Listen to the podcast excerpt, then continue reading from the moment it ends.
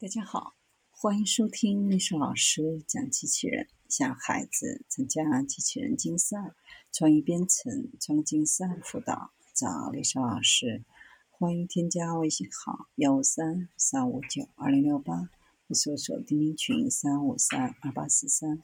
今天历史老师给大家分享的是让机器人搬家具，在加州大学航空航天工程的。智能机器人与自主系统实验室研究人员开发了一种人工智能来训练机器人一起工作，围绕两个障碍物移动沙发，或利用计算机模拟上下载的门。两个机器人都没有指挥另外一个机器人，没有提前分享完成任务的策略。相反，使用的是一种遗传模糊逻辑的人工智能。模糊逻辑是一种智能控制技术，通过用对或错的程度替换简单的二元分类来模仿人类推理。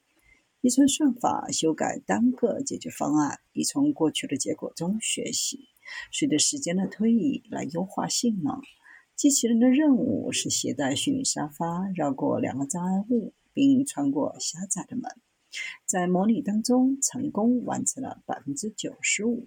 更重要的是，机器人的工作伙伴在全新场景中的成功率为百分之九十三，即有两个新的陌生障碍物和位于不同位置的目标门。即使研究人员改变了沙发的大小或其他因素，机器人在没有在学习和培训的情况下也成功搬运了沙发。如果能够训练机器人在尽可能少的信息下办独立的工作，系统就可以更稳健地应对各种故障，使大型团队更容易合作。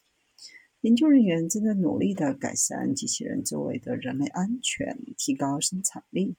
可以协同工作的机器人将创造巨大的机会。未来，多个人在一起工作的地方，也可以有多个机器人一起工作。